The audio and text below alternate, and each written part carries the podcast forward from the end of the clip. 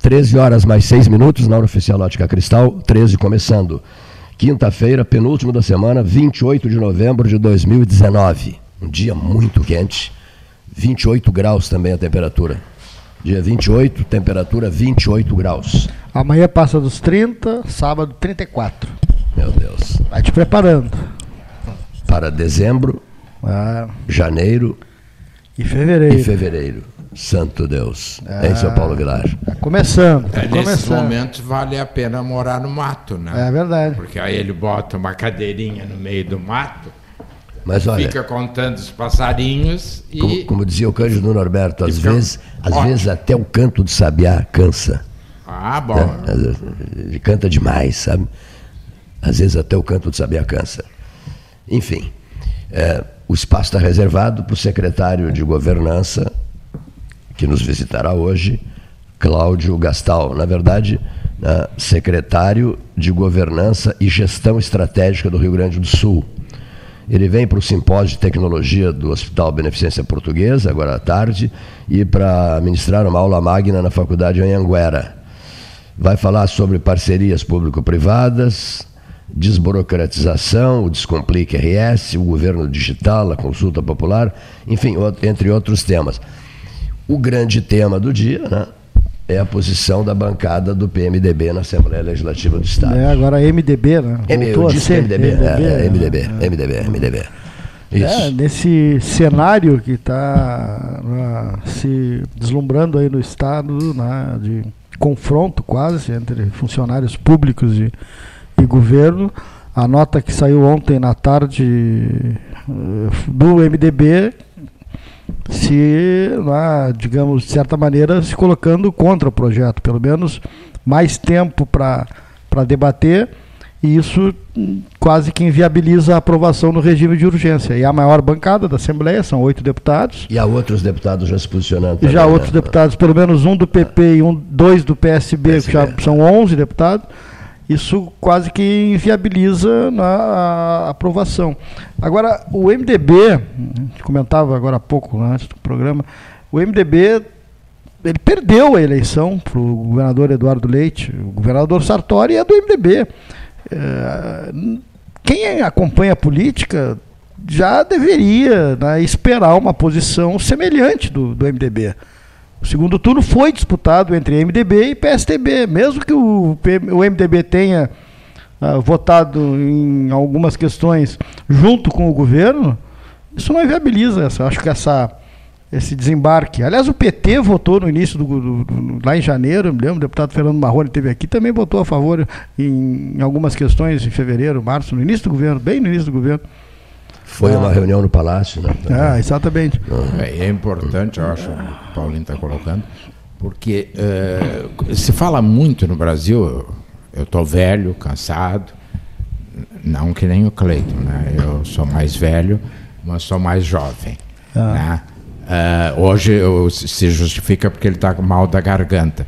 Então, isso não é cansaço, é, é garganta. Ah, desde que eu me meto em política, lá com 14, 15 anos, sempre eu ouvi dizer, ou ouvi a expressão, oposição responsável. Né? E eu acho que o PMDB, não- com essa nota, ele tomou uma posição contra um projeto. Tanto que apoiou o, a- o congelamento do orçamento de 2020. Isso. Né? Então, se fosse uma oposição pela oposição, não É. irresponsável, Não é uma oposição ao governo. é, é uma oposição em projetos. É, é, e né? se declara na- não também tão ferrenhamente contra o projeto, mas se abre para um debate mais amplo. É, pro- pro até por- Ah, E é bom lembrar que o Carlos Búrigo, que é deputado hoje, era o homem forte do, do, do Sartori. Sempre É. tem uma coisinha de mágoa política, que a gente sabe que as pessoas con- continuam convivendo, mas fica aquele rancorzinho lá no fundo. Sim. Opa! Chegou minha vez de também E até porque, né, é, Paulinho? ser protagonista em alguma coisa. lembrasse aí, e eu tenho dito isso 500 vezes, segundo turno, PSDB, MDB, dois projetos iguais. Muito parecido, muito semelhantes. dizer, né? então mostrou que os gaúchos não queriam outra opção. A grande diferença a meu juízo, foi que o Sartori disse: Eu não tenho dinheiro e, portanto, não vou pagar em dia no primeiro ano. E o Eduardo Leite disse: é uma questão de gestão, de fluxo de caixa. Dinheiro tem. É uma que... E é, é este discurso fez o fluxo da vitória. Ah. Porque foi a grande distinção, né? E eu lembrava ontem aqui, acho que tu já tinha saído, o Eduardo Leite, quando candidato a prefeito, foi o único, tu deves lembrar, que não assinou aquele compromisso do piso do magistério. Do magistério. Ele disse: Eu não tenho como assumir. E agora ele assumiu um compromisso que era evidente por todos os dados que era impossível, até porque tu sabia, eu sabia, o Paulo Vilar sabia, todo mundo sabia que era aí que estava a reeleição do Sartori.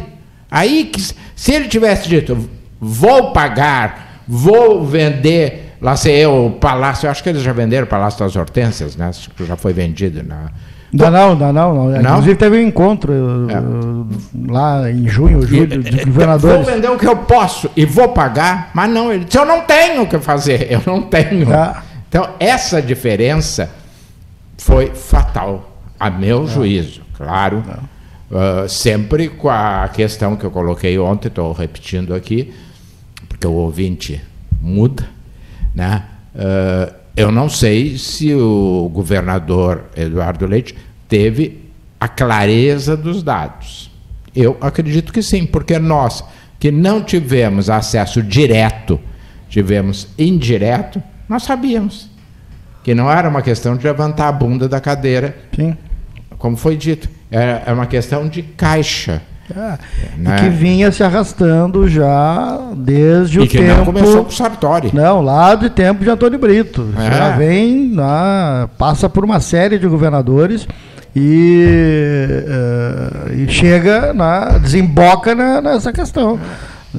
Quem acompanha a política ah, lembra. É, lógico. A Ieda Cruz quis fazer um orçamento real e foi, e foi detonada, é, e não conseguiu se reeleger. É verdade. Por quê? Porque ela disse: nós temos que trabalhar com o que nós recolhemos ah. e não gastar além do que podemos. Né? Eu não sei se tu viste, se o ouvinte viu, eu terminei de ver anteontem, a terceira. Uh, terceira temporada da série Crown, que é sobre a monarquia. Comecei a ver, né? comecei a ver. É. Bom, e, a, e, ali fica muito claro, quer dizer, quando o, o, um dos primeiros ministros tentou disfarçar a crise da Libra e que a Inglaterra e a rainha, e aí vem essa, o equívoco, a rainha manda assim, ela não manda direto. A, a, irmã da rainha vai pedir dinheiro pro, pro presidente dos Estados Unidos, e, né? É, Ou né? era um trabalhista, né? Era um trabalhista. Ah, né? e, e, e, a rainha, basta dizer que a rainha é chefe das Forças Armadas, é chefe da igreja é. e tem o poder de destituir o, o primeiro-ministro. É. Porque o primeiro-ministro, quando compõe o governo, ele pede permissão para a rainha. Então dizer que a rainha, ela não se mete na gestão, Sim. mas ela tem um poder Tem um poder impressionante, exatamente. É um poder é. impressionante e no caso da Elizabeth II é, é, é, e ato contínuo vai, não, ela tem até para o decurso de prazo. E ato contínuo vai desembocar na Margaret Thatcher que faz essas reformas todas. Exatamente na famosa são, crise do carvão. É.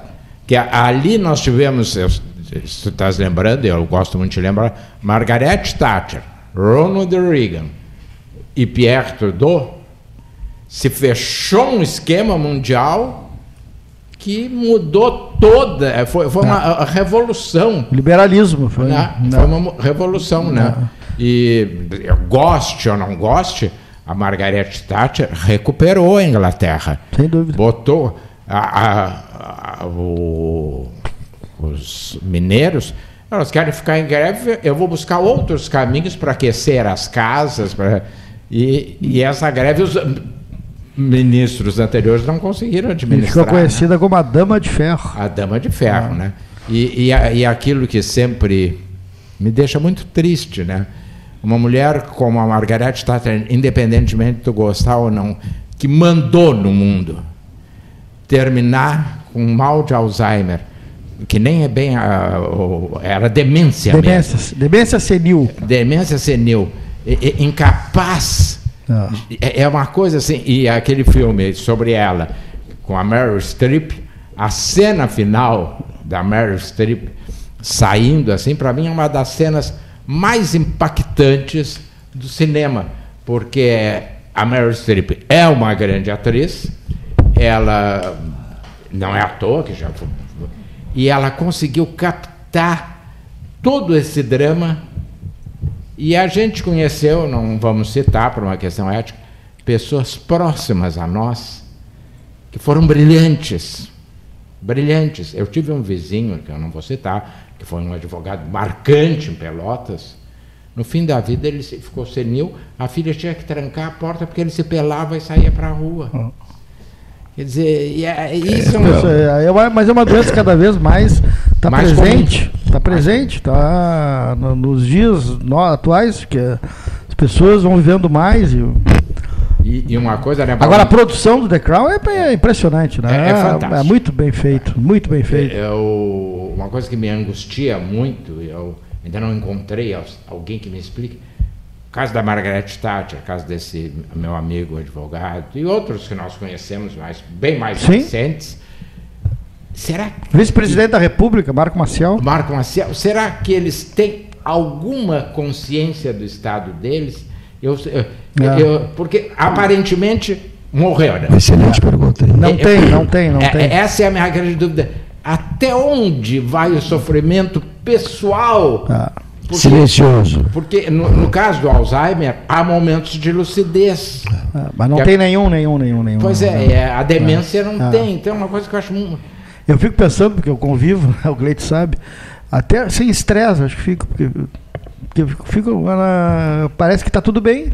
A pessoa pergunta, tá bem? Tá muito bem, estou muito bem. Realmente, passei um dia maravilhoso hoje. Fui ao campo, mandei o empregado matar uma ovelha, matar um. Vai ter uma festa grande. Dizem? Dizem, Dizem. dizem. É, convivo com uma pessoa, tá, tá tudo bem.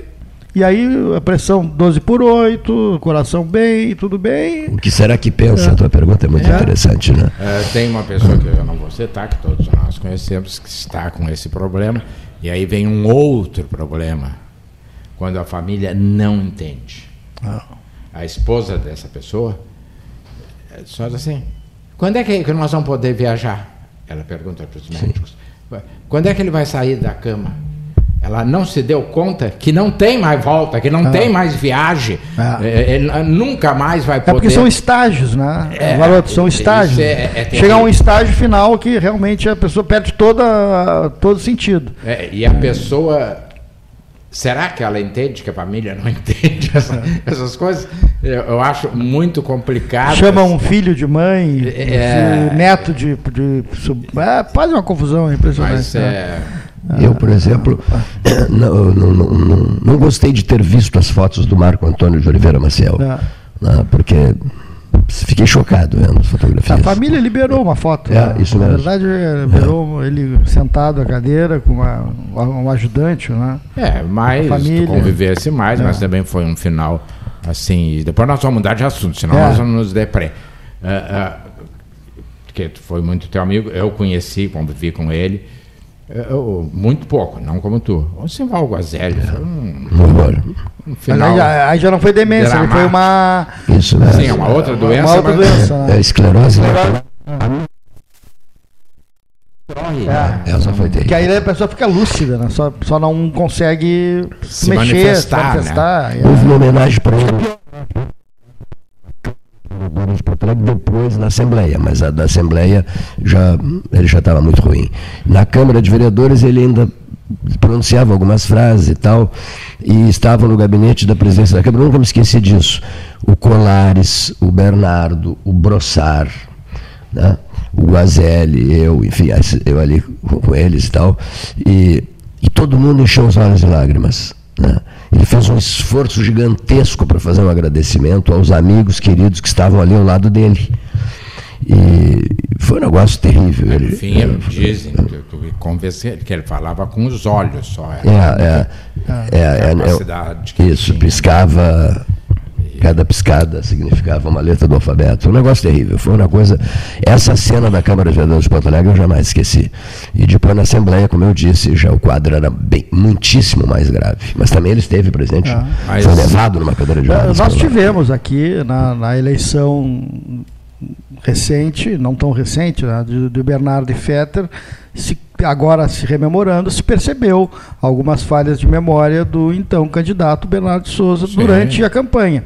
As pessoas até cobravam, vocês não vão dizer nada? Não... Como dizer? A gente não é médico, a gente percebeu que havia algumas coisas diferentes em relação a ele próprio, mas não se podia afirmar nada, não se tinha, porque estava sendo levado de maneira é. que a família preservasse a pessoa, que é um direito que a pessoa tem, assim como existe o segredo de justiça, que claro. tu bem sabes, é. Eh, Renato trabalha com isso. E depois veio a se confirmar que havia não, uma doença grave. Bernardo eu conheço, porque o, aquele que foi presidente do PPS e foi deputado federal, acho que foi até ministro, que tem várias rádios, que era a moda. Proença.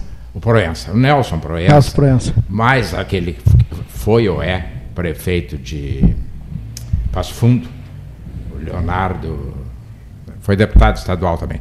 Vieram a Pelotas e o Proença e ele me chamaram, ou chamaram alguém, que eu não sei quem foi, e aí me chamaram.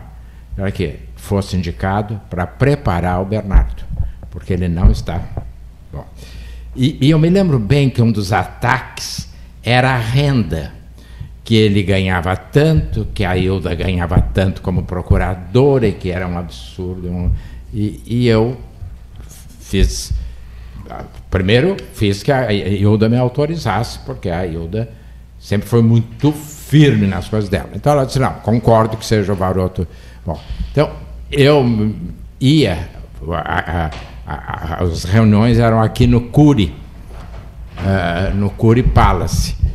E eu ia para lá e a gente uh, fazia o treinamento. E eu me lembro que para o último debate na né, RBS, eu disse, Bernardo, eu já, já tinha me dado conta que não tinha condições. Uh, eu disse, Bernardo, vamos fazer o seguinte: tu está muito cansado, claro, nós vamos pegar três pontos. E tu vai sempre dizer a mesma coisa e vai insistir na seguinte frase. Mas, candidato, o senhor não respondeu o que eu perguntei. Lembra que foi o debate todo? Ele dizia, candidato, o senhor não respondeu o que eu perguntei. Então, naquele momento, já se sabia que o Bernardo estava em situação precaríssima, precaríssima, e era uma situação uh, difícil, porque, uh, inclusive, se estudou de levá-lo à Inglaterra, uh, através do irmão, e, mas é uma doença que não é comum ah. e que não, e é irreversível. Ela não não tem nem aquela coisa da gente atrasar o andamento, né? E foi muito, mas eu acho que nesse ponto a família, os amigos mais chegados, entre os quais eu não me incluo, porque não tinha essa intimidade, tiveram o bom senso de retirá-lo, não deixar a, a, a, perda da imagem, e não deixar de se, se desgastar perante a opinião pública, né? Então fizeram ele renunciar, aquela renúncia que foi meio complicada, porque depois houve uma questão jurídica de que a renúncia não valeria, que não teria sido um instrumento legal adequado, que, portanto, o Fetter não poderia assumir. Bom, aí teve que fazer, ele teve que fazer um outro ato para a Câmara referendar e poder dar posse. Então a Câmara teve que dar posse, porque eles diziam que era automático, mas não era, não era se alguém renuncia e outro assume, não é automático. Tem, a, o Poder Legislativo tem que dar posse. E uh, a posse foi dada. Agora nós estamos com o serviço de bar aqui funcionando a, a mil, né? E então eu. Serviço de chá. É, serviço de chá. Paulo Gastal Neto. Uh, o Cleiton hoje está com problema na, na voz, mas vamos saudar o, o secretário, né?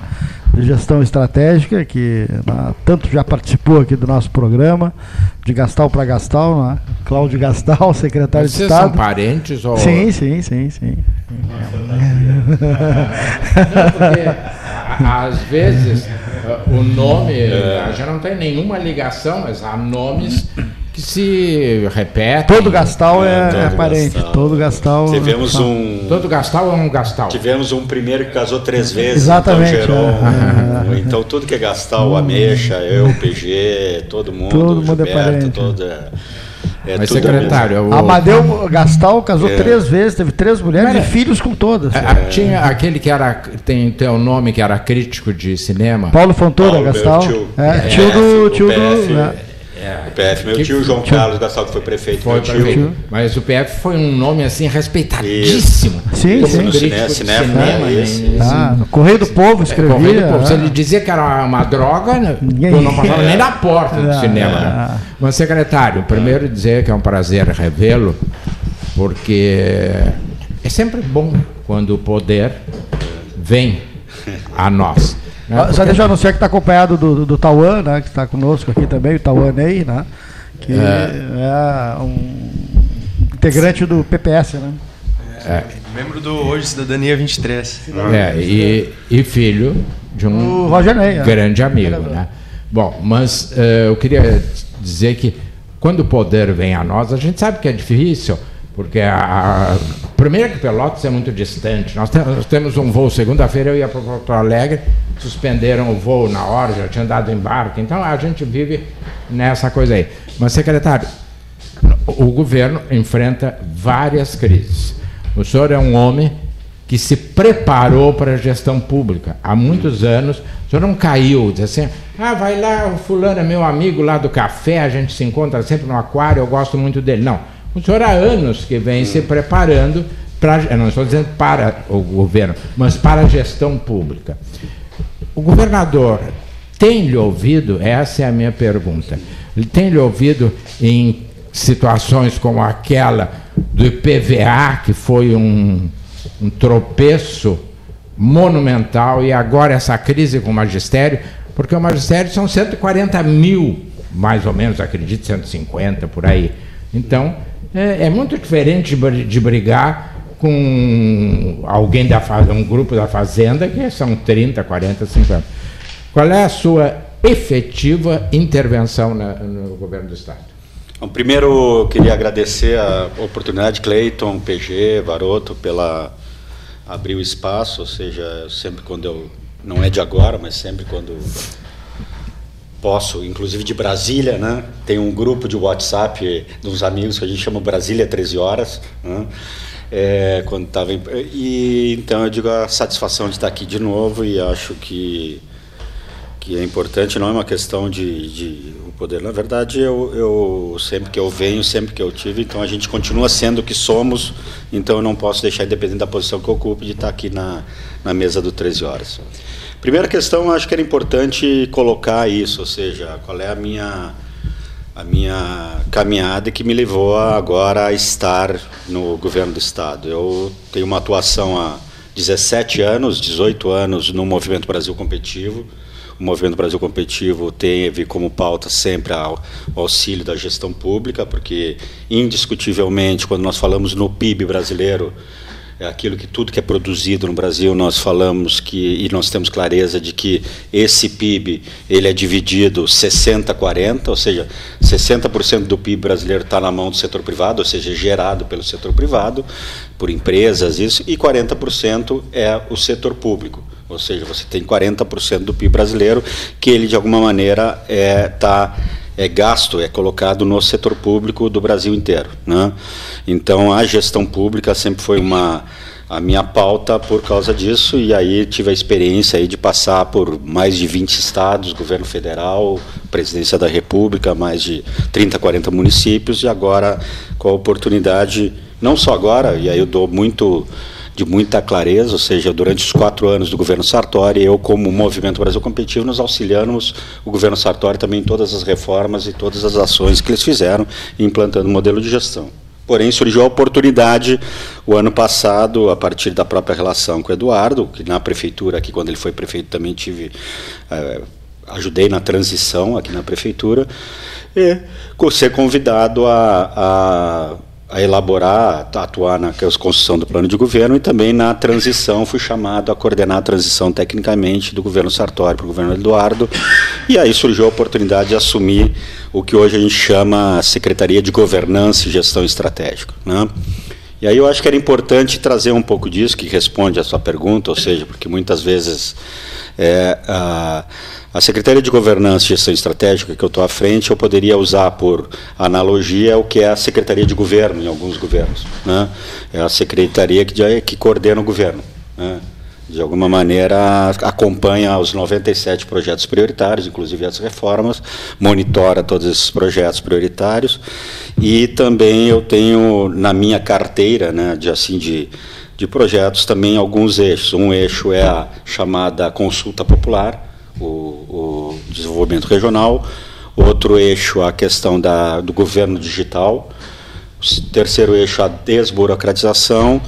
E eh, quarto eixo a concessões e PPPs, todo o processo de concessões e PPPs, e o quinto eixo, esse principal, que é a de governança e gestão, que é governar, fazer a governança e acompanhamento de, dos resultados de todos os secretários e, e também o monitoramento dos projetos prioritários.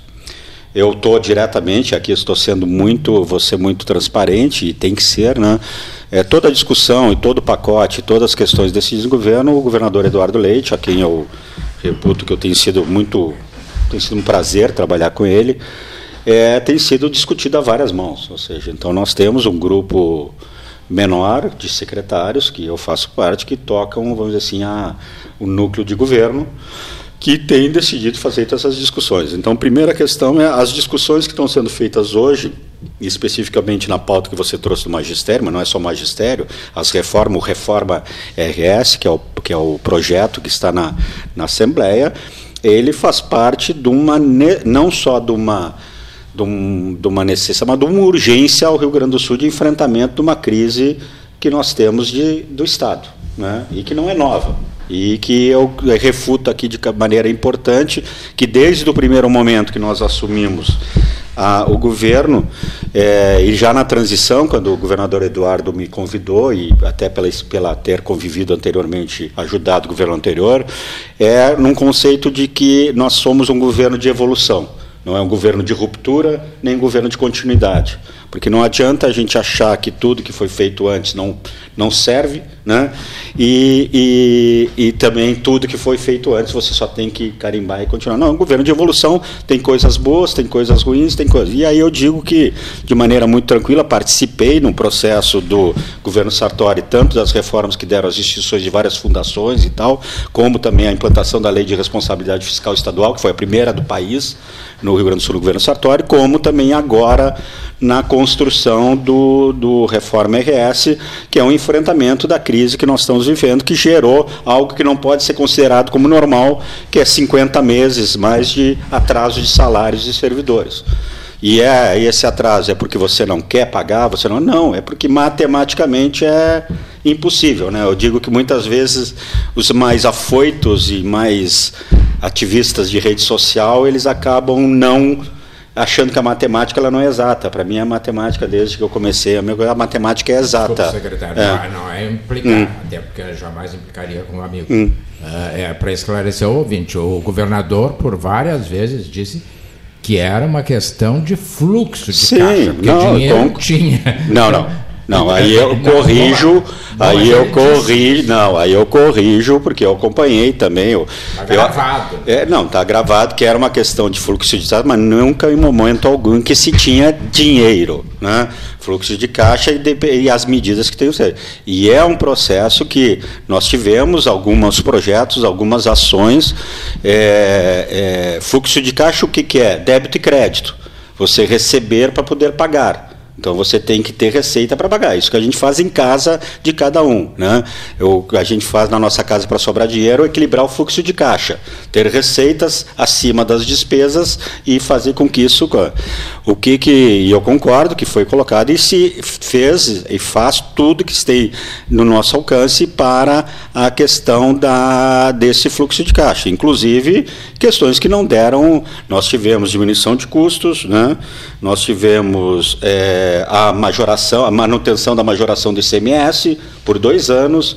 É, nós tivemos a que aí não teve, tivemos sucesso e até por responsabilidade do governo. E aí eu digo, gente, eu, o que eu digo aqui, eu digo, eu diria em qualquer lugar, até porque eu não, eu tenho uma história de gestão pública que começa com o nosso amigo Eduardo Campos, né, Cleiton, né?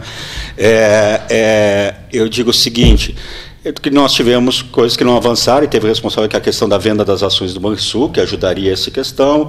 É, nós tivemos uma série de coisas que não se. E, inclusive, nós estamos hoje num momento em que nós tivemos que aguardar o processo de envio das reformas do Estado necessárias de previdência, de plano de carreira e assim por diante, porque nós dependíamos também do movimento nacional de homologação, de sanção da própria Previdência Federal.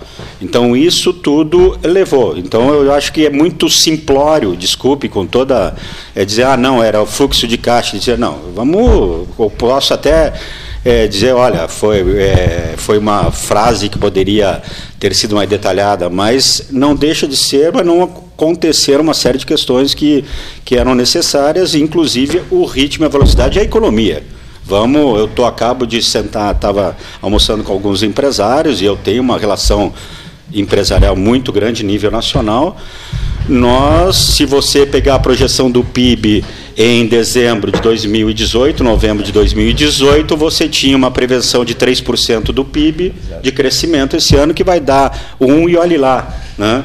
Então, eu acho que a gente tem que ser um pouco mais. É, eu digo, a gente, eu tenho muito dificuldade hoje de que a gente não tem feito derivada primeira, derivada segunda, que é aprofundar as discussões de temas porque é, é, achar que o processo é, um, é, normalmente processos complexos não têm resposta simples. Normalmente as respostas simples elas estão erravadas. Então acho que a gente é, concordo, foi colocado como era de caixa, foi tentado várias ações que resolveriam isso, mas independente disso, isso foi discutido na campanha, as reformas eram necessárias, em nenhum momento se colocou uma coisa ou outra, uma coisa ou outra. O, o, fluxo de caixa era para a questão de tentar buscar, pelo menos, a manutenção do salário em dia, que não tem nada a ver com a necessidade das reformas, que é uma nem é uma exigência, é para a gente poder ter é, garantias de, de, se manter no regime de recuperação fiscal, porque também isso é uma das coisas. Ah, estamos fazendo tudo isso para aderir ao regime de recuperação fiscal? Não. Nós já, aderi, nós já estamos no regime de recuperação fiscal, só que de maneira não oficial, porque é uma liminar que nós temos no Supremo. Então nós temos que fazer tudo e se resolve tudo com o regime de recuperação fiscal? Não. Ele permite com que você comece uma caminhada e uma constância de, de necessidade de enfrentamento das dificuldades, que é uma dificuldade aqui não é ser contra a OBS, é o problema. Nós tivemos um total desbalanceamento do tamanho do estado do Rio Grande do Sul, que quando você tem 1,6 servidor inativo para cada ativo, é a maior relação no, no país para cada dos 12 milhões de gaúchos que estão aqui, seja dos um dia de idade aos 90 e pouco de idade, cada um de nós está sendo, está tendo que tirar do seu bolso R$ 1.100 para pagar o déficit da Previdência. Não é nem para pagar para pagar o déficit da Previdência, ou seja, que eu, a minha esposa, as minhas duas filhas, que essa total dá 4.400 por ano, se, se a gente tenha que dar 4.400 reais por ano para pagar o déficit da Previdência, possa isso não pesar, mas quando você pega uma renda média do estado do Rio Grande do Sul, onde é R$ 2.400, que uma família ganha em média 5.000 reais, você está tirando para o déficit da Previdência R$ 4.400, tu está tirando o décimo terceiro deles. E aí eu digo assim, é, você tem uma questão de é, desbalanceamento. É, então, aí não é uma questão, por isso que é de questões de matemática, é uma questão clara de que houve um descontrole e esse descontrole tem que ser enfrentado. Né? De várias formas, mas tem que ser enfrentado. Se senão... não passar, secretário, Hum. Eu estou falando porque o Cleiton está. Tem uma questão que acho que é interessante, que é justamente ajustar o Estado. Nós estamos conversando com o secretário Cláudio Gastal, de, de Governança e Gestão Estratégica do Rio Grande do Sul, que é ajustar o Estado e esse teu papel que é também de tornar um Estado mais competitivo, que é uma outra, que é um outro desafio, porque hum. além do Rio Grande do Sul ter, digamos, uh, cometido equívocos ao longo do tempo na área na, de ajustes financeiros, né? isso vem de longo tempo, como falávamos aqui no início do programa. Também o Rio Grande do Sul afugentou muito o investidor. Ele é, se tornou um, Você não um pode, estado... é, tanto que essa é a questão que a gente coloca, coloca ou seja, é, e aí eu tenho muito claro, e hoje uma das minhas falas eu tenho levado, essa dicotomia entre ter um Estado responsável e a competitividade, ou crescimento, desenvolvimento, isso aí é contraditório? Não é contraditório. Vide porque você não é contraditório. Você tem que ter um Estado fiscalmente responsável, de um lado, mas não como fim em si mesmo. E isso nós temos muito claro que não é um fim em si mesmo porque nós temos que trabalhar no aumento da qualidade, no aumento do desenvolvimento do Estado, no aumento da competitividade, que gere mais imposto, que gere mais emprego, que gere mais. para conseguir fazer o investimento que o Estado vai continuar tendo que fazer em saúde, segurança educação, mas esse processo é. Por isso que. Do lado nós temos o Reforma RS, mas do outro lado nós temos três eixos que são é, tocados, que são o eixo da, da que a gente chama RS Parcerias, que é concessões e PPPs, né, o processo de concessões. É, hoje, é, e aí eu coloco muito claramente, ou seja, nós estamos aí com duas concessões na rua, da 287 e da 324, vamos conceder os 1.100, é, já estamos com o contrato BNDES dos 1.100 quilômetros da EGR é, para ser modelado, tem o processo da venda das estatais, porque vamos lá, a CE hoje deve 2 bilhões e 500 milhões de ICMS. 2 bilhões e 100 milhões de ICMS para o Rio Grande do Sul. Ela não consegue nem pagar o imposto. Se a, se a CE pagasse o imposto, já nós conseguiríamos ter o fluxo de caixa. Né? Então, é, é, então você tem que fazer. Então, por um lado, quando a gente fala competitividade, e aí está muito no meu eixo, vem, ou seja, nós temos três grandes. Como é que você trabalha a competitividade do Estado do Rio Grande do Sul? Tem que ter um Estado fiscalmente sustentável no médio e longo prazo, é uma caminhada, uma construção, mas tem que aumentar a atração de investimento, desenvolvimento de investimento, e isso passa por logística. Logística, o que, que é? Hidrovia, rodovia, ferrovia, portos, aeroportos e assim por diante. O estado do Rio Grande do Sul consome 18 a 20% do PIB, do seu PIB, em, em perda de logística. Né? Ou seja, para cada um real que o Estado do Rio Grande do Sul produz, ou para cada um real do bolso do, do, do, do trabalhador, do caminhoneiro, 20 centavos ficam no caminho pela falta de qualidade logística do Estado. É o mais alto do Brasil, custo de logística do Estado do Rio Grande do Sul. Segundo eixo para nós trabalharmos a competitividade do Estado é a questão da receita da, da é, a modernização tributária. Nós temos hoje o Receita 2030, 30 ações para tornar a, a, a tributação mais acessível. Empresário tem que focar no seu negócio, não focar em trabalhar, pra, pra, é, trabalhar a burocracia para pagar imposto e assim por diante. Simplificação tributária, inclusive, para podermos cumprir e vamos cumprir a questão de não é, de diminuição, não diminuição da volta aos patamares do ICMS pré é, que eram anteriores, ou seja, o que foi. E o terceiro eixo, a questão da burocracia, de abrir e fechar negócio. Só para vocês terem uma ideia, isso é um projeto que é tocado comigo. Quando nós chegamos em janeiro de 2018, 18, 19, desculpa, 19, janeiro de 2019, na Casa Civil eu identifiquei 21 mil decretos desde a Constituição até agora. Houve um julgamento. Né? Sim, eu, nós derrubamos 20 mil decretos. Hoje só existem 2 mil decretos. O que, que, é? Cada decreto desses você toma tempo de alguém analisando. Então você tinha 21 mil pastas que tinham que consultar, porque isso toma tempo do gestor público e fora outras coisas. Então, essas três eixos, logística, tributário e burocracia, são fundamentais para que o Estado do Rio Grande do Sul possa voltar a ter uma visão de ser atrativo a investimentos e assim por diante.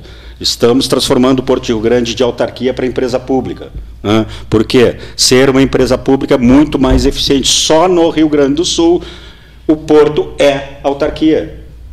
Em todos os outros lugares são empresa pública, porque é muito mais eficiente você ter uma empresa, até porque você blinda ela com governança, com a Lei 13.303, que é a lei de governança de estatais, que você profissionaliza a gestão do porto. Então, você, o porto é um grande instrumento de competitividade que deve ser bem explorado. Então, está atuando muito abaixo da sua capacidade. Sim. Mas, secretário, eu estou insistindo porque eu vou ter que sair, ah. os outros poderão aproveitar sua presença até as duas e meia. Eu tenho uma audiência, mas eu não posso deixar hum. De fazer duas perguntas. O MDB, ontem, eh, lançou uma nota, nós comentávamos aqui, eu não sei se no início do programa ou antes do início, retirando o apoio ao projeto, não não a, esse projeto do, do Ministério. Também eu, eu, também eu discordo, não é retirando o apoio ao projeto, pedindo mais tempo para análise. Mas retirando o apoio é, automático. É, Mas ele não se retira do governo de, de outros projetos. É muito importante isso, que ele não, não passa para a oposição, mas assume essa posição. E a segunda pergunta que eu queria. Então, a minha pergunta é essa: se o projeto não passar, porque é o maior quadro de funcionários é o magistério, depois a segurança. segurança sim. Se não passar, tem alguma carta na manga ou nós vamos pedir para a juventude, ali temos um líder jovem, nos degolar pela nossa incapacidade? E a segunda pergunta, corre em Pelotas numa velocidade atroz hum. ou rápida, hum. de que o senhor poderá ser o nosso futuro prefeito. Não, não. Isso passa pela sua cabeça, é. o senhor, eu não estou dizendo que o senhor seja candidato, é. quero saber se o senhor admite essa ideia. Tá. São essas duas perguntas, daqui a pouquinho eu vou sair. Vamos lá. Primeiro, a questão do, do reforma. Nós temos que fazer a reforma. Não é? Indiscutivelmente, acho que houve uma, uma, um erro muito grande da discussão da reforma da Previdência não ter incluído não ter incluído estados e municípios, ou seja, porque a conta vai ser paga e a conta é paga por imposto, por não investimento, ou seja, quando você pega um orçamento do estado do Rio Grande do Sul, que você tem 50 bilhões, 55 bilhões, e você tem para investir ao redor é, é, 400 é, milhões de reais, nós estamos falando, ah, parece 400 milhões muito, muito dinheiro, mas o que sobra para investir em, em, em estrada, logística, é, e assim por diante, 400 milhões, você diz o seguinte, 400 milhões é 0,5%, né, ou, ou 0,1% do, do 0,06 seria 0,1% do, do orçamento. Né? É, isso dá 400 milhões, eu vou dizer o seguinte, isso dá, se der 100 quilômetros de rodovia, é muito. Ou seja, né?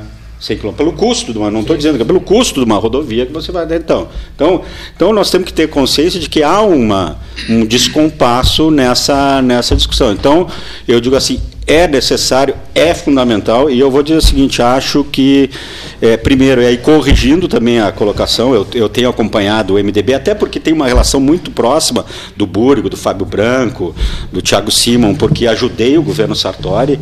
É, eu digo que o que eles colocaram, eu tenho, eles colocaram, não, nós queremos mais tempo para discutir, mais tempo, e já tivemos, depois daquela nota soltada ontem, na tarde, a secretária Leani é, mais o secretário Marco Aurélio, mais o secretário-chefe da Casa Civil, tiveram um encontro com todos os deputados, esclarecendo uma série de coisas do pacote, do Reformas RS, né, é, que já mostram, inclusive, uma declaração do, do, do deputado do Fábio Branco, hoje está nas redes sociais, dizendo, olha, esclareceu muita coisa, então acredito que há, vai haver, é, vai haver é, análises e responsabilidade, até porque o MDB teve muita responsabilidade quando foi governo nos quatro anos anteriores e, e enfrentando também essas questões e digo que que é, é, que acredito que vai haver nós temos porque nós temos que avançar eu não acho que a que eu, eu não acho eu acho até pelo que nós temos o um encontro com o nosso destino que é essas reformas né? eu acho que se você pegasse nós com 50 meses de salário atrasado, incapacidade de qualquer investimento, incapacidade, com uma liminares que nos garantem não, não ter que pagar mais coisas, eu acho que a gente está brincando é, muito claramente com uma crise muito grande. E ainda mais a economia do Brasil andando como está andando e as dificuldades. Então, eu, eu me preocupo, acho que o, o, as discussões muitas vezes são discussões muito superficiais. Eu tenho mandado para todo mundo uma cartilha que nós fizemos que esclarece muito e muito didática. Eu digo assim, eu sou a favor, eu gosto de discutir com, lendo, ou seja, a gente vai olhando e vendo de que uma coisa é o que está saindo nos leads e nas redes sociais, outra coisa é efetivamente o que está dito, o que está colocado na reforma. É duro, é duro, ninguém é duro, mas nós estamos falando em segurança e educação, 80% das, das, das, dos registros dos servidores, ou seja, que existem. Né? Ah, não é 80%, 80%. da folha, não.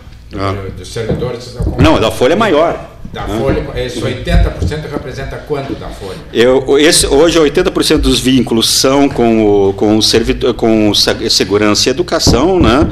e o restante outros poderes. E você pega, tô, vou pegando aqui para.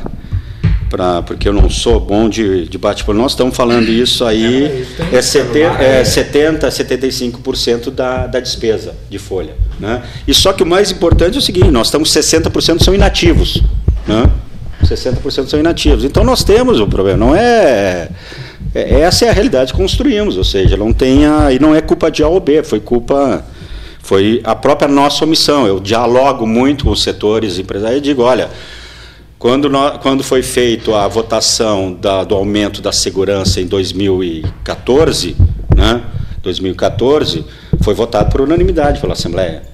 E o, e o enfrentamento, muita coisa, foi que nós tivemos um aumento em, em, em proporcional de 220% acima da, 220% é, acima da inflação dos segurança. Quando nós temos 81% de aumento real acima do, do, da inflação nos servidores públicos do Estado do Rio Grande do Sul, teve um ganho muito maior do que a própria estrutura do Estado. Então, acho que esses números nós temos que trabalhar e discutir. Agora tem, que enfrentar, agora tem que haver um enfrentamento, estava lendo hoje, hum. na, os altos escalões, os altos salários do Ministério Público, da Bom, Assembleia Legislativa. Isso, isso. Não, não, é... tem, tem um projeto de 1996 que proíbe a incorporação de gratificação na ativa. E já está o, é, o bastidor é, desses altos escalões, já fez mobilizou é. para fazer lobby na Assembleia, para colocar uma é. emenda que volte essas incorporações. Eu, eu digo assim, dizer, né? vamos lá. Aí fica difícil, porque então solo pequeno fica. O, né? A Assembleia deu uma grande demonstração de responsabilidade há dois, dois dias, três dias atrás, que votou um orçamento realista, realista. deficitário, ou seja, isso é uma demonstração de responsabilidade contra. Desde a Cruz. Você tentava desde Fazia-se a discussão de, de, de questão do, do décimo, que tem que ser feito em determinado momento, do receita corrente líquida versus o orçado. Né? Mas você tem ali hoje, até essa discussão fica.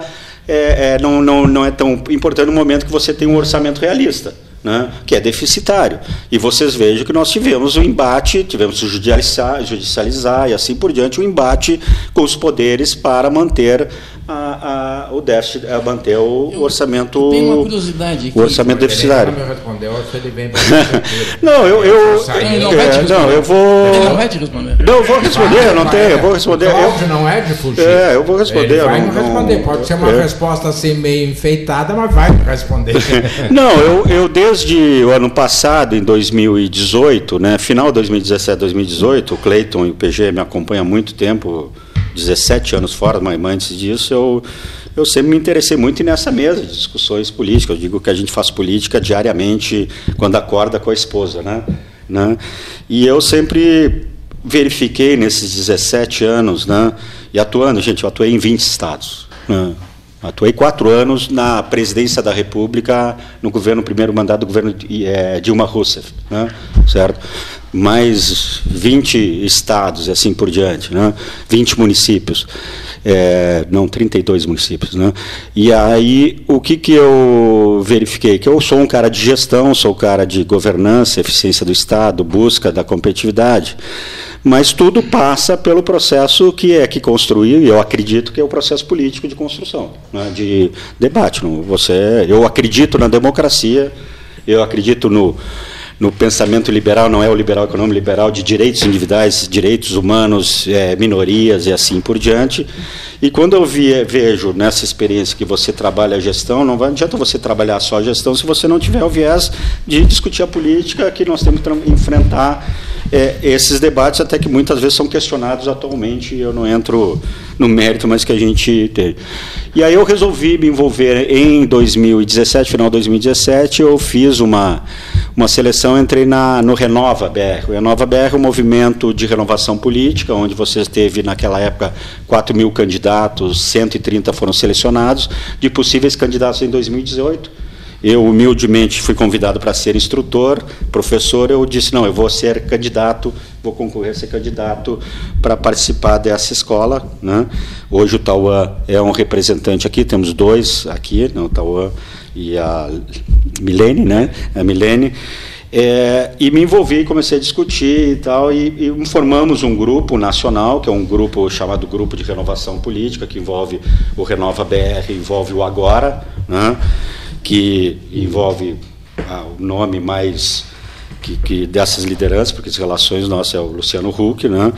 a gente começou a se envolver nas discussões políticos, políticas e começamos a achar que nós deveríamos nos envolver. A partir disso, eu, eu decidi a minha filiação ao então PPS, porque o PPS assinou um acordo de, de, pelo Freire de respeito e de, e de renovação das suas, do, seu, do seu nome, do seu estatuto, das suas práticas, das suas com os movimentos de renovação política, o Agora e o Renova, e, e acabei me filiando ao, cidad, ao, cidadania, ao PPS, hoje, então, cidadania até por causa desse movimento de renovação e de, uhum. e de mudanças de nome, de mudanças de, de, de, de estatuto, e, e aí e eu sou muito disciplinado. Eu acho que eu, eu, eu disse, eu queria, quero, eu gostaria de entrar para viver a vida política partidária, entender como isso a coisa acontece, entender.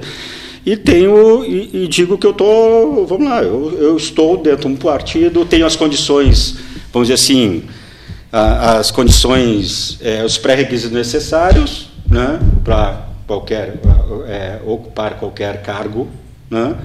E filiação, e eu acho que essas coisas não é uma decisão de você quer ou não quer. Eu digo o seguinte, eu quero é construir algo diferente. Eu quero, acho que nós devemos manter o rumo, manter o, desenvolvimento, manter uma linha de atuação que passa pelo conceito de uma de uma de um busca da eu, eu me preocupo muito, Varol, vou dizer o seguinte, eu, eu tenho uma Bíblia hoje que eu leio do, do de Asha Monk. O Asha Monk escreveu um livro há três anos atrás chamado é, o povo versus a democracia.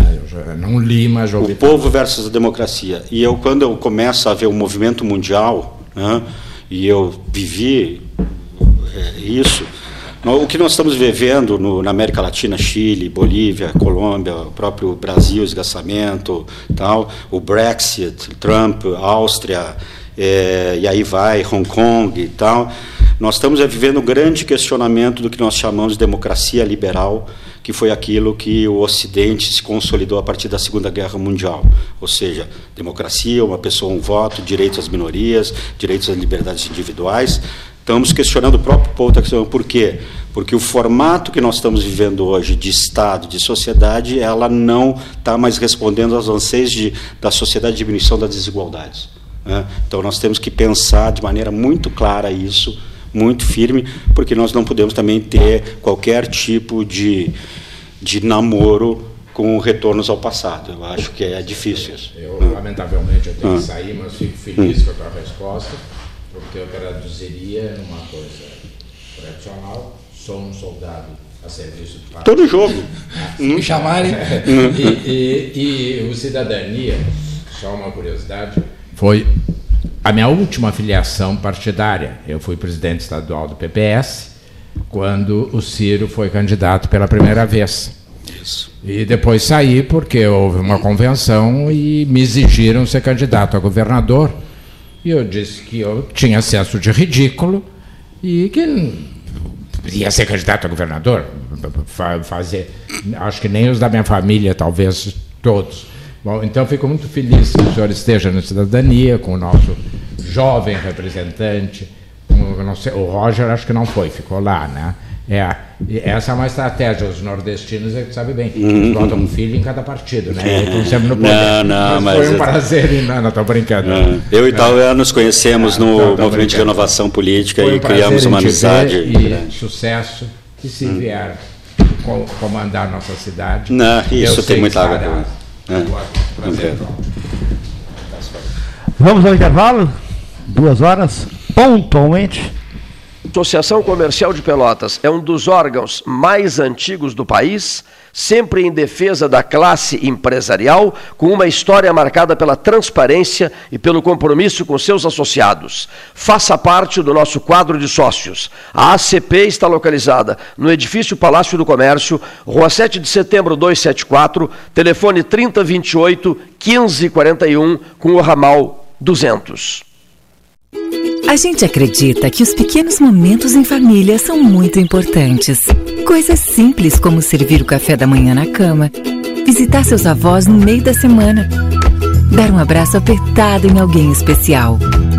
Queremos convidar todo mundo a ter mais momentos em família, pois são os bons sentimentos que nos movem e nos fazem acreditar em dias melhores, ao lado de quem amamos.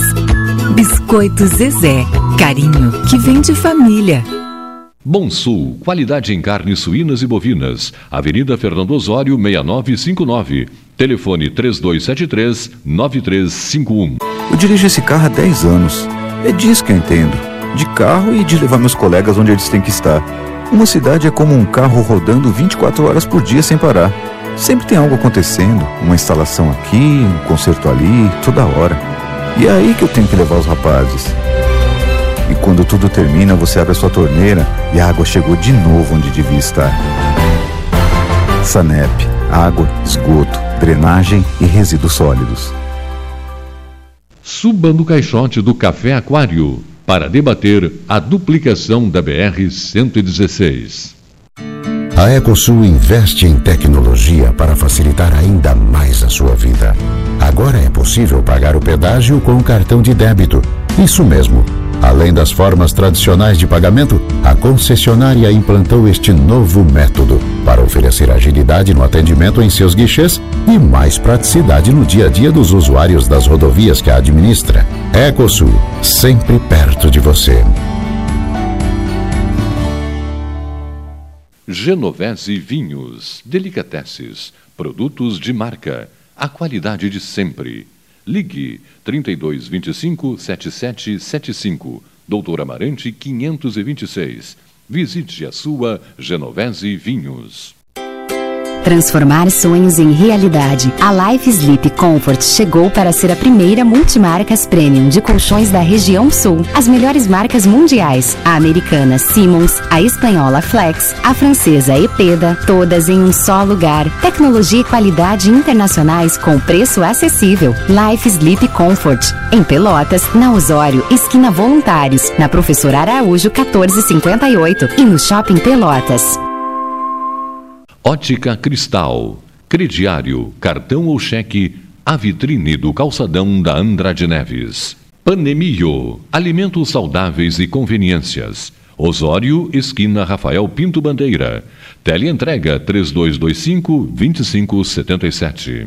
Pelota Negócios Imobiliários, Administração, Venda e Locação de Imóveis. Uma nova opção no mercado de Pelotas e região. O profissionalismo que você precisa com toda a atenção que você merece.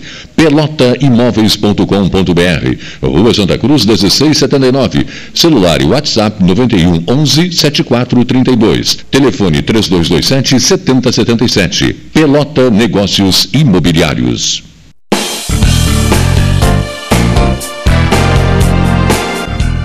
Faça o seu certificado digital e ganhe mais agilidade nos seus processos.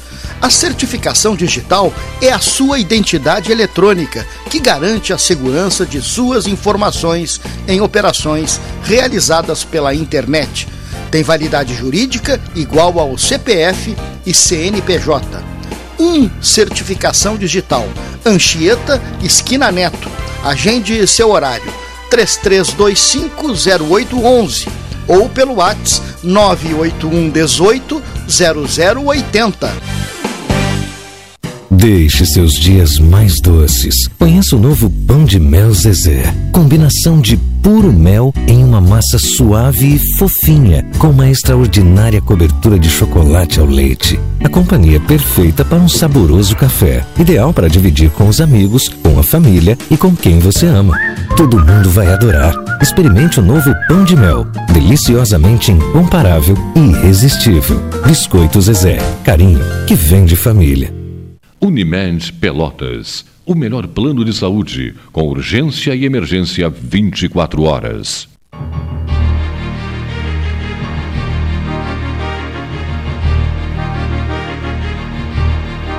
Duas e cinco desta quinta-feira. Uh, Neif Satialan conosco, Daniela Simões Lopes, Tauan Ney, Cleiton Rocha e uh, o professor Renato Varoto já se retirou. Estamos com o secretário de Governança e Gestão Estratégica do Rio Grande do Sul, Cláudio Castal, aqui no estúdio, participando hoje conosco, nosso convidado especial. E o Neif tinha encaminhado uma pergunta antes do intervalo, lá, antes é. do, do, professor Renato sair. É, é. agora não deixou de quer sair, eu digo, outro dia eu vou dizer, eu tenho que sair daqui a pouco. Aí é. eu faço tudo que pergunta que eu quero. Bom, a questão é a seguinte, é, quando se diz assim, tanto por cento é gasto com tal coisa, às vezes se a gente desdobrar, pode se dar uma, uma visão um pouco diferente. Por exemplo, os gastos com funcionários públicos, é, tanto legislativo, executivo e judiciário. Se a gente pegar tudo isso daqui, 90%? Mais ou menos? Hein? 85, 84, 85? Do, executivo da. Não. É não, não, eu, é, do arrecadado. Essa é a questão. Essa é a questão. Porque não. tu não tem muita margem no judiciário e legislativo, né? Eles têm trabalho com o seu, com a sua parte. Sim, sim, não, sim. Né? Não, eu digo o seguinte, que todo o dinheiro que chega, incluindo os duodécimos para o legislativo e para o judiciário, tudo é dinheiro do Estado. Sim. Tá? Então, desse, de todo esse bolo, né, que tem três partes, executivo, legislativo e judiciário, quer dizer, todo esse bolo, né, é, o gasto com pessoal é X. Né? A pergunta que eu faço é essa. O gasto com pessoal, separadamente, né, separadamente, na relação de número de pessoas, existe esse cálculo, sim, que o público possa acessar? Sim, isso é orçamento. Isso é, é, é, orçamento. Eu não saberia te dizer agora ah, porque a gente está, é. mas, é, mas ele é orçamento. Porque você pega o duodécimo, é repassado, a cota para cada estado, e ele tem que, e o, cada poder tem aquilo e tem a sua, sua ah, orçamentação. Sim, sim, mas, mas, em termos de percentual. É, é que normalmente quando se fala assim, hum? gasto com. Parece para as pessoas que o, o, esse bolo todo do Estado né, é gasto só com o executivo. E não é o executivo. Né? Dois dozeavos já não é. Né? É. Então, e, e, inclusive os valores per capita deveriam aparecer, até para as hum. pessoas entenderem melhor isso. Hum. Né? Botar o valor per capita, por exemplo, do, do, do magistério e da segurança. Né? Hum. Aí pega o valor per capita de qualquer outra secretaria ou de outros poderes. Vamos lá. Para não ficar parecendo né, que determinados segmentos, que são numerosos, necessariamente são os que estão dando grande problema para o Estado, como se não houvesse retorno através do seu trabalho. A, origem é um só. A, a origem, origem, é um só. O, é o que é arrecada é o executivo. Exatamente. Então, uhum. é só para as pessoas. Não, Agora, o governador, o, governador, o governador queria pegar um bi do judiciário emprestado, hum. que, e não levou. Sim. É dinheiro público. Teoricamente, ele, o argumento que ele usou é assim: esse dinheiro é público, não é, é do judiciário. É isso que é importante. É isso que é importante é. as pessoas saberem, entende? porque senão fica parecendo que quando se diz que é um gasto enorme para o funcionário, parece que é com esses né, não, é, não é um gasto alto. É, é, nós, Agora, só pegarmos só o executivo. Não, se, se nós pegarmos só o executivo comparando banana com banana, abacaxi com abacaxi, o Rio Grande do Sul é o estado com maior déficit do, do país com o executivo. É uma relação. O, o, o, o, é, o Paraná o Paraná, eu estou pegando aqui uma. Não, sem falar é, em comparação, assim. Não, não, é que nós temos que comparar, é comparar coisas iguais, né? Porque é, eu concordo, se você pegar, tem os maiores salários no judiciário, salários no legislativo, né? Gente que do executivo ao legislativo incorpora no executivo, né? Ou seja, isso tem. E o maior gasto, 80%, é, não, é, no, isso, é, é, no executivo. Era só isso. É, o, que, o que eu digo é o seguinte: se você pegar, por exemplo, Paraná, que é um estado economia parecida e tal. Enquanto nós temos um déficit de R$ 1.100 por gaúcho para pagar o déficit da Previdência, nem estou pagando para a Previdência, depois de para pagar o déficit da Previdência, o Paraná tem 400 reais por, por paranaense. Né? Isso, é, é, isso é uma liberação só na ordem de 5 bilhões livres de investimento, que o Paraná, que tem uma economia igual e tal, é, é, e parecida, arrecadação, orçamento, como o estado do Rio Grande do Sul. Então, nós temos um consumo muito grande em pessoal. Essa é, é pessoal. Ah, eu não estou entrando aqui ganha muito, ganha pouco, mas essa é a, é a realidade. A discussão é que nós temos que fazer um ajuste para até poder avançar na questão de quem ganha menos ter mais remuneração, que é o caso que nós fizemos. Ou seja, a questão do, do vale-refeição. Você tinha lá 40 reais para todo mundo, desde o que ganha 30 mil ao que ganha 1.500. Todo mundo ganha igual pelo número de filhos. Hoje a gente está definindo, não, quem vai ganhar abaixo de determinada tabela, quem ganha menos, 3 mil, 3 mil reais, 4 mil reais, e vai ganhar 120 reais, porque não tem porquê quem ganha 30 mil, quem ganha 20 mil no executivo, ter um, um, um benefício que daqui a pouco 120 tem um maior peso no que ganha menos no Estado. Nós estamos fazendo, inclusive, se você analisar propostas, nós estamos fazendo um investimento, é, é, não é, tem essa coisa, a perda, a perda, não, nós estamos trabalhando com é, um investimento nas categorias que ganham menos nas não, categorias não, eu, que ganham menos. Eu entendo isso, tá? ah. isso eu entendo perfeitamente. Ah. Né? É que eu, eu, eu, insisto nessa separação para as pessoas entenderem, para não parecer que o grande problema do Rio Grande do Sul são, por exemplo, né, os brigadianos ganharem. Muito brigadiano ganhando muito dinheiro, muito professor ganhando. Mas nós dinheiro. temos uma distorção muito grande que é idade, nós temos hoje uma distorção que você pega é, média 48 anos de aposentadoria com salários de 20, 25 mil, 30 no, no, na brigada, né? certo? Então nós temos isso. Não é? Nós, ah, a exclusividade. Mas é, do... mas é uma, uma, faixa pequena, né? Não, mas, mas quando tu bota, multiplica, tu, você. Não, eu, sei, eu, sei. eu não me engano, é eu é 400, lembro, é, é 400 alguma coisa. Eu me lembro aquela história que uhum. Duas pessoas, um come duas galinhas, a média é uma galinha é, para cada uma. Você pega, você pega 400 e poucos é, coronéis da brigada, você tem 40, 50 que dão nativo, o restante está com média de idade de aposentadoria de 48 anos no pico da carreira. Ah, então estão com seus direitos, com tudo, mas ele, isso não é equânime, isso não é isonômico, isso não é uma é equitativo, ou seja, nós temos que trabalhar para ter um processo mais diminuir as diferenças. Né? A mesma coisa, se fala muito na questão do, do piso do professor. Ok, legal, tem que pagar o piso. Nós estamos propondo pagar o piso do professor, desde a primeira tabela até a última, e dando, maioria, eh, dando aumento real até a última. Ah, não, mas então não, vou fazer. Não, o piso para nós tem que ser fora os ajuda, de, ajuda disso, ajuda daquilo e tal, assim por Não, peraí, nós temos que chegar não, só, numa equação. Só deixar claro que isso não tem nada a ver com a minha pergunta, né? É, é, isso é uma é. É. A minha pergunta era mais simples, né?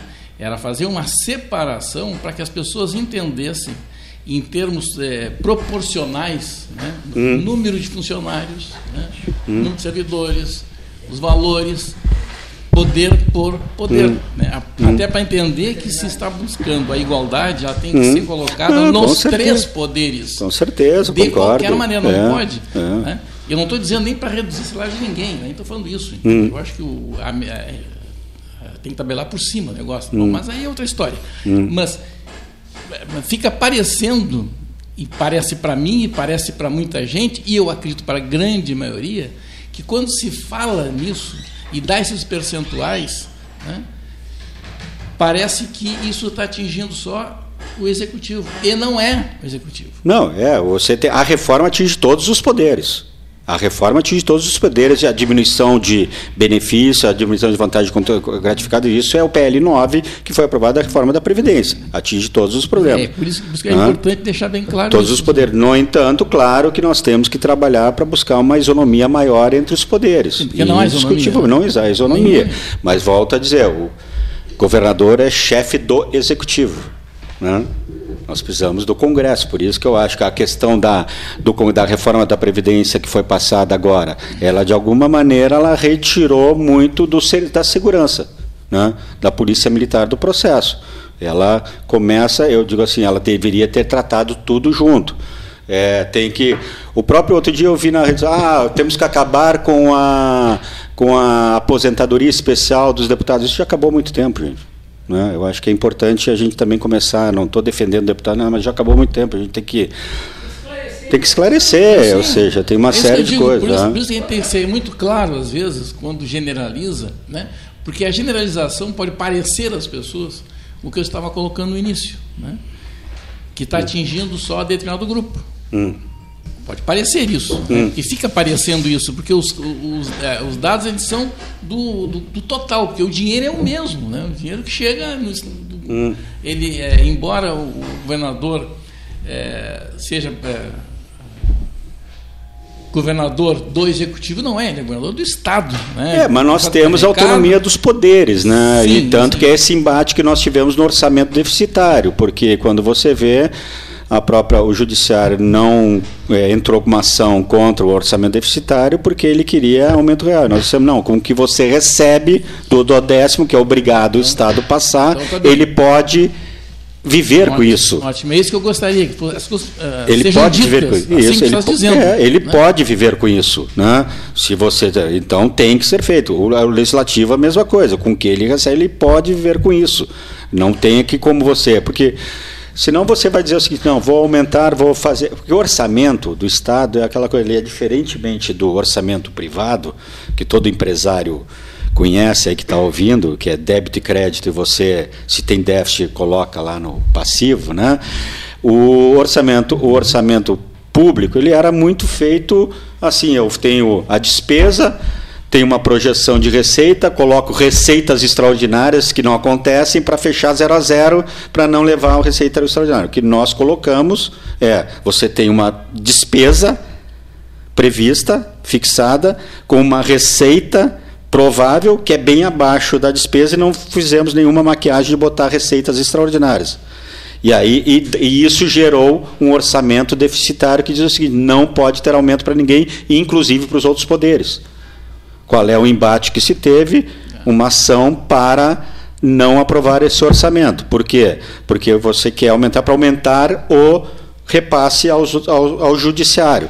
Isso acontece o quê? Você, é, você hoje o que é repassado pelo previsto, o judiciário consegue fazer frente ao seu pessoal assim por diante. Né?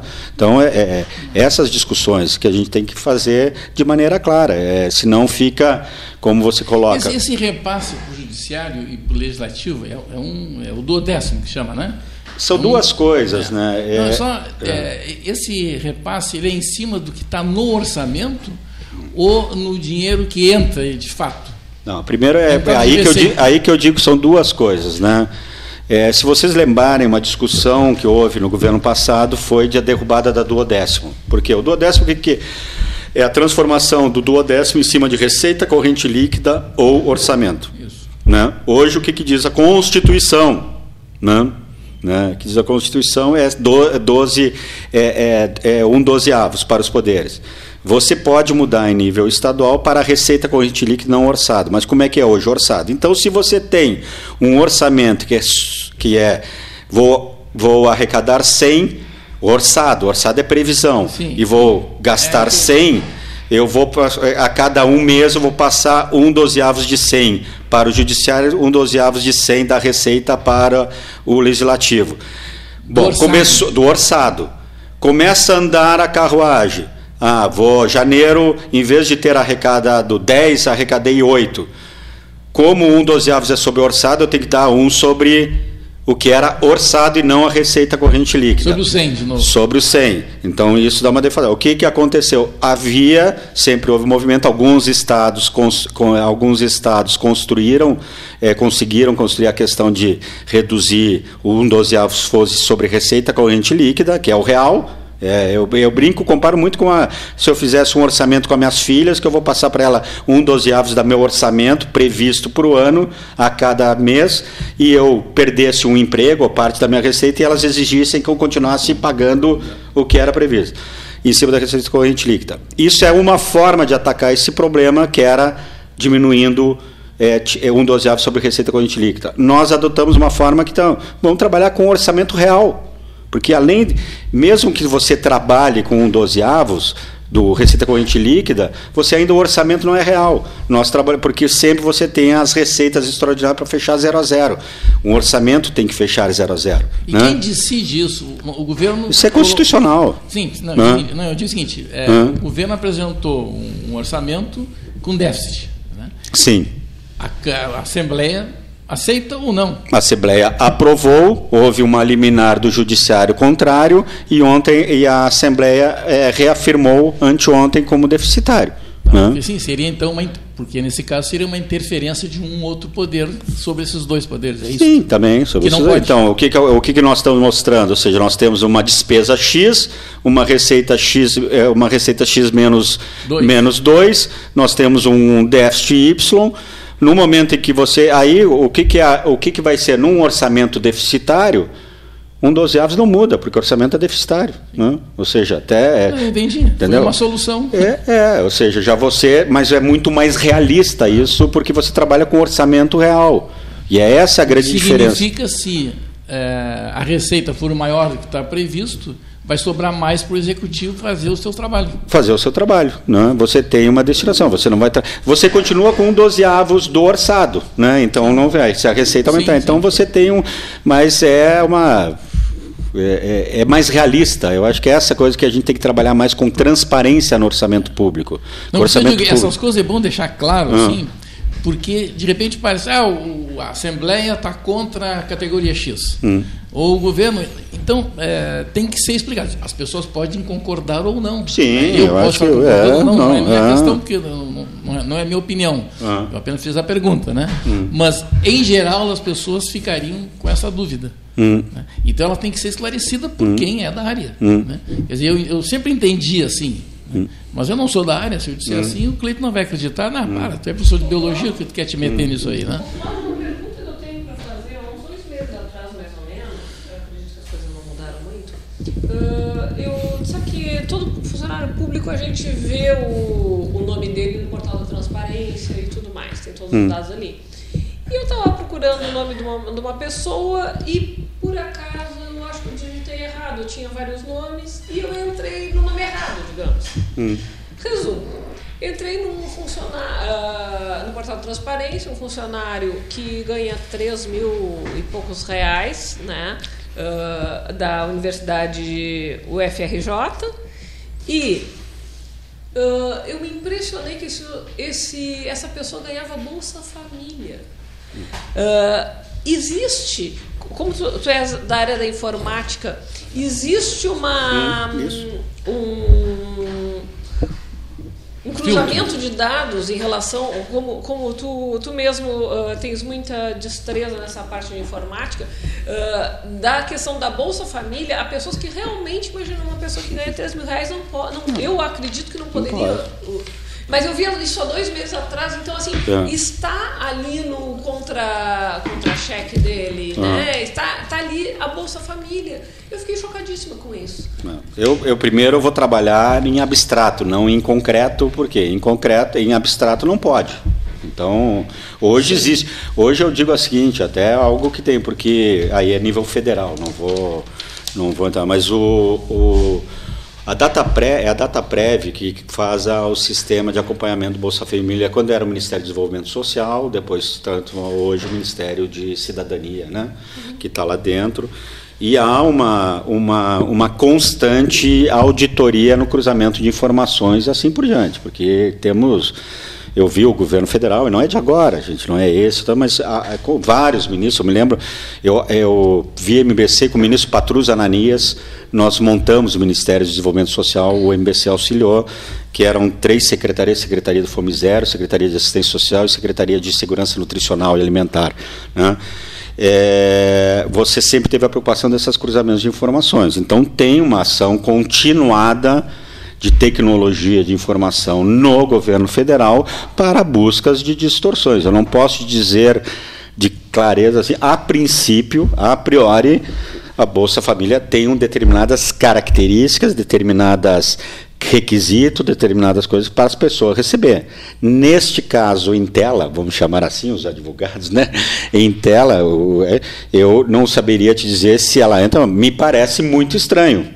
Me parece Exatamente. muito estranho, mas eu acho, é no que próprio portal da transparência. é, me parece muito estranho, é, mas o a funcionário federal. é, mas eu 3 não quero, é, de mas eu não, é, mas eu não quero pré-julgar. Pode, é, tu, eu digo assim, a pior coisa é o pré-julgamento sem dar o ônus da, da defesa, né? Sim. Eu digo assim, é, é estranho.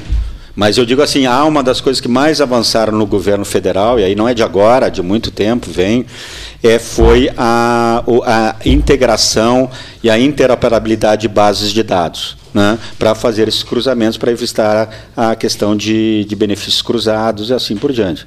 Então, eu digo assim: é importante que esteja no portal da transparência, que haja a- o apontamento, verificar, e é responsabilidade do gestor público de acompanhar isso e verificar isso. Mas eu digo assim, é estranho, mas é, é- não é. Eu digo assim, hum, é, é, tem que olhar, mas me parece totalmente fora de, de curva. Né? É, considerando que essas reformas todas sejam aprovadas, Hum. a partir do princípio, aqui no Estado, Hum. qual é a perspectiva de regularização salarial do Executivo agora? Executivo, só falando. Tudo jóia? Vamos Olha, supor eu- que aconteça tudo isso, dê tudo certo, para Hum. o que o governo planeja, né? Hum.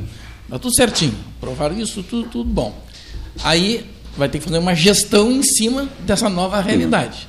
Né? Vamos- que vamos, que é. seria para resolver, mas que tempo se levaria para isso? Vamos primeiro é, desmistificar a questão que às vezes o pessoal coloca, ah, nós estamos fazendo isso para aderir ao regime de recuperação fiscal. Não, é, Não, mas não é isso que eu estou falando. Não, não, não, não, não, é, deixa, deixa eu só colocar.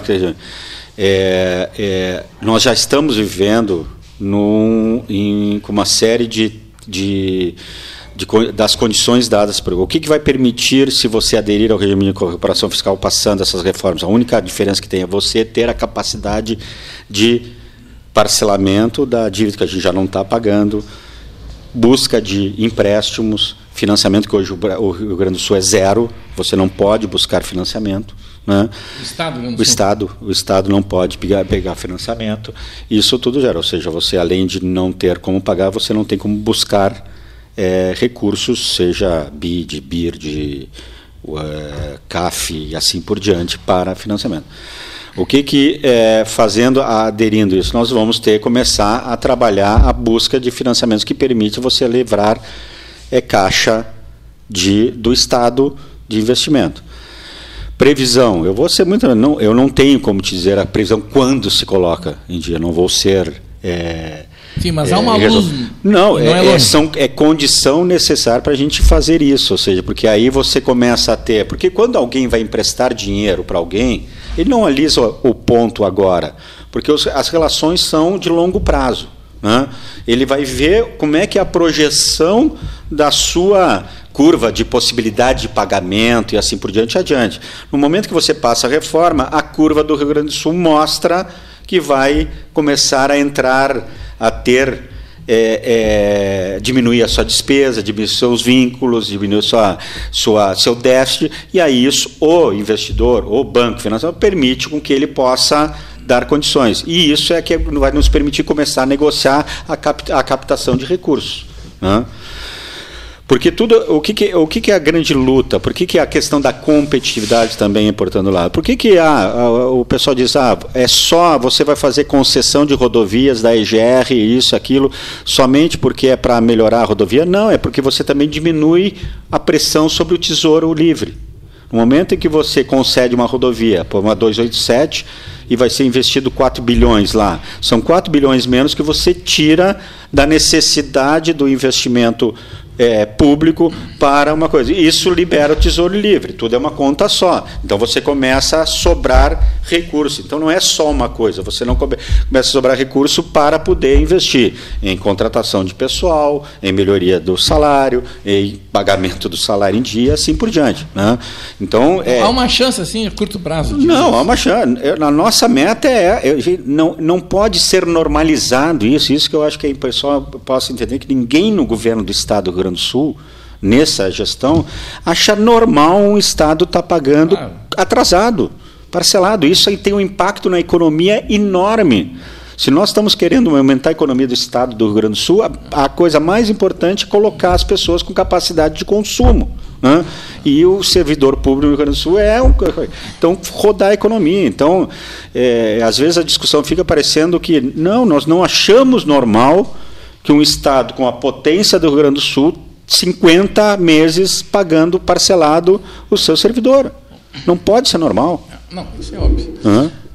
Bom, eu só queria é, dizer que chegou o Marchand, aqui, o nosso quase deputado. Prazer, né? mano. E, assim, já, já, entrasse no meio do fogo, né? Já te avisando. Né? Então é o seguinte, tu continuas no PSL? Ou há uma, um bater de asas, assim? No momento, boa tarde, professor Ney, boa tarde a todas Boa as tarde. pessoas na mesa, aos visitantes, boa tarde, Tawane aí, boa tarde a todos os ouvintes. Boa tarde. Continuo no momento no PSL, porque eu tenho que é, continuar fiel ao estatuto partidário, né? Como nós estamos na primeira suplência como deputado federal, então nós não podemos sair, né? Não temos é, força, digamos assim, para sair Sim, ainda não e trazer outro o partido, é mandato junto. É porque não existe outro partido ainda. É, o outro partido, o Aliança, é uma promessa, professor Neif. E, então eu não me manifesto em redes sociais, eu não procuro não falar e não debater nesse assunto. Estás aguardando? Já vi várias pessoas botarem, fizeram uma, um anúncio no Face bem grande, se manifestam e eu sou aliança, mas eles são uma coisa que nem existe. O dia que ele passar a existir, realmente, verdadeiramente, né? Aí a gente vai analisar para ver se, se é isso aí mesmo que, que nós queremos, se é para aí que nós vamos. Muito bem. Querias fazer uma manifestação? Não, eu ia perguntar para o Cláudio a questão da- das PPPs, né, as- a, a pública-privada. Eu acho muito interessante a ideia das PPPs, mas, por outro lado, há toda uma questão jurídica em relação a isso. Eu queria que, assim, tu desse, um, ah, claro, uma ideia em termos de, nos termos mais ah, simples, né, porque a gente tem um público que ah, quer entender um pouco esse negócio que fica sempre esse debate, porque sim, porque não. Ah, essa parte jurídica também, porque dizem que não é constitucional essas PPPs. o que que, qual, é a visão né, que tu tem sobre essas APPs? Primeiro, PPPs. é, primeiro, vamos lá, né? É, nós temos uma situação que é a, o Estado, e aí eu falo Estado, não estou falando em federal, estadual, municipal, estou falando Estado em abstrato, né? Certo? O Estado ele, ele tem que prover serviços, né? prioritariamente, ao meu ver, segurança, educação e saúde. Né? Ele tem que buscar sempre, se possível, a, a maior eficiência do recurso. A grande questão do Estado se chama é, eficiência alocativa. Né? É você alocar aquele recurso finito que você recolhe de impostos para melhores coisas que tem. Né? É, então, essa é a função. Então, você tem. E para e não só o recurso do imposto, mas também você mobilizar atores, mobilizar os outros setores, ou seja, o setor público a gente chama o segundo setor, né? Então tem o primeiro setor, que é o setor privado, o segundo setor, o setor público, o terceiro setor, que é as entidades sem fins lucrativos. Eu sempre tenho dito muito claramente, a gente tem que quebrar o paradigma no Rio Grande, no, no Rio Grande do Sul, no país, né?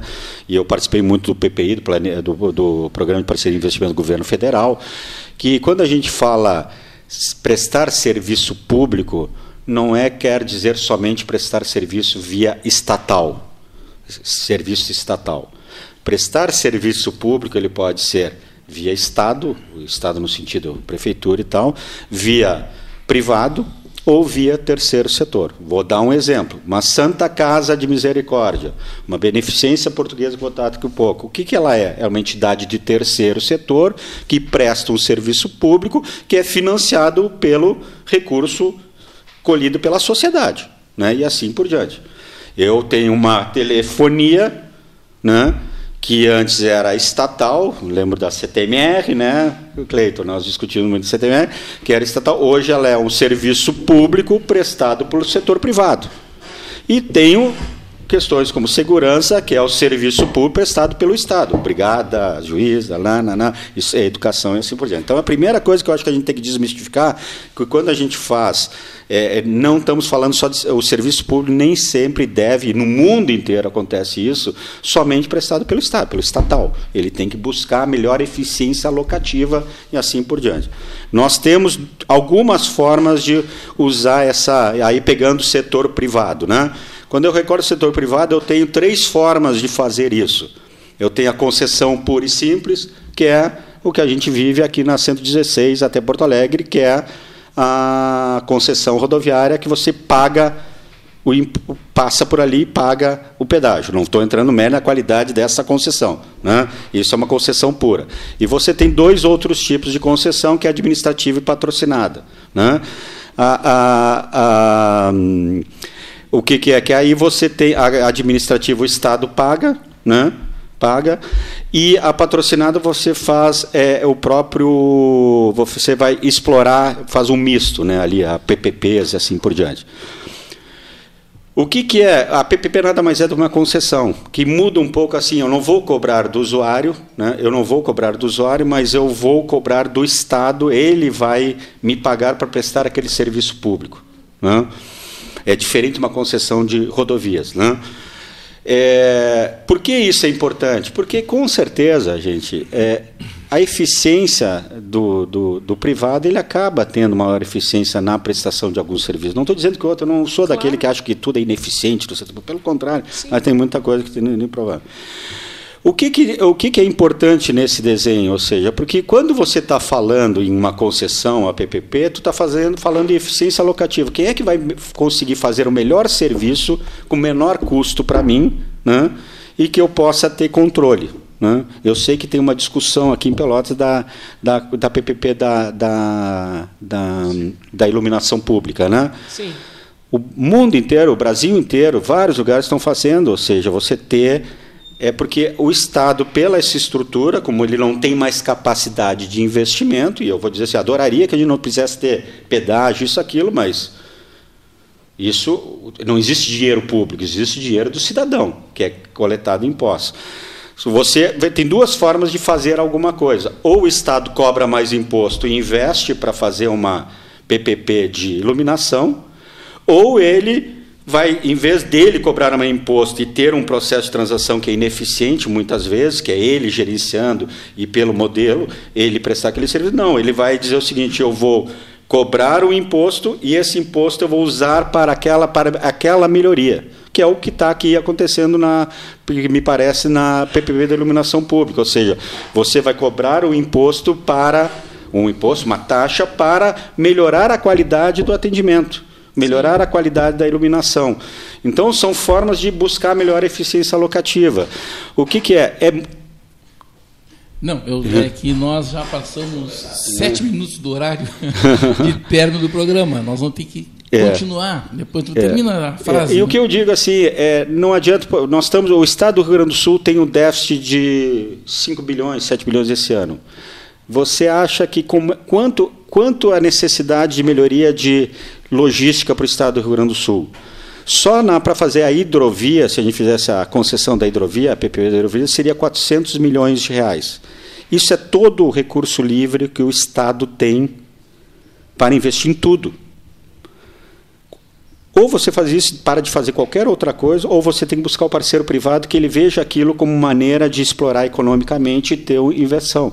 Então é essa, ou seja, eu, busco a eficiência alocativa do recurso do Estado para aquilo que é mais urgente e busca o parceiro privado para aquilo que ele pode, de alguma maneira, prestando serviço, se remunerar. Essa é a lógica das PPPs das concessões. Muito bem, então, isto posto, nós nos despedimos do nosso público ouvinte. E até amanhã. Sabe o que é